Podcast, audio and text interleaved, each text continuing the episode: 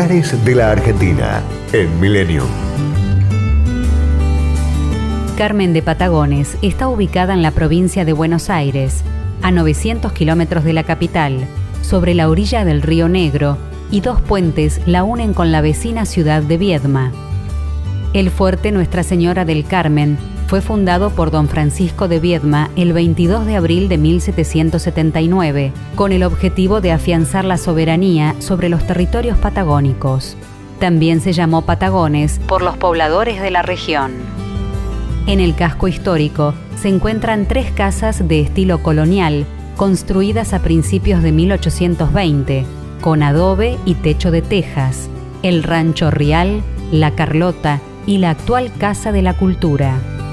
La parroquia Nuestra Señora del Carmen guarda en su interior trofeos del combate del 7 de marzo de 1827 contra la Marina del Imperio del Brasil. Alberga un museo religioso y el mausoleo del comandante Luis Piedrabuena. El solar natal del gran marino argentino es hoy un parque sobre la costanera. La casa que allí se encontraba fue arrasada en la inundación de 1889. La torre del fuerte fue atalaya y campanario de la capilla. El fuerte fue declarado Monumento Histórico Nacional en 1942. Frente a la estación del ferrocarril se exhibe La Maragata. Fue la primera locomotora que arribó a Patagones en 1921. A 7 kilómetros del centro, las cuevas Maragatas son construcciones cavadas en los barrancos que las familias colonizadoras de Asturias y León utilizaron como viviendas. Desde el Cerro de la Caballada se obtiene una vista panorámica de la unión fluvial de Patagones y Viedma. Fue declarado Monumento Histórico Nacional debido a que allí se libró la acción de armas contra el imperio brasileño.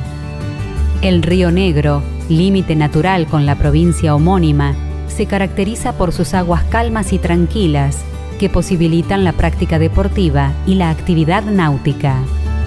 Bahía San Blas, conocida como el paraíso del pescador, es un centro de atracción nacional e internacional para la pesca de mar. Carmen de Patagones es el punto más austral de la provincia de Buenos Aires. Destinos, culturas y valores. Lugares de la Argentina en Millennium. Podcast Millennium.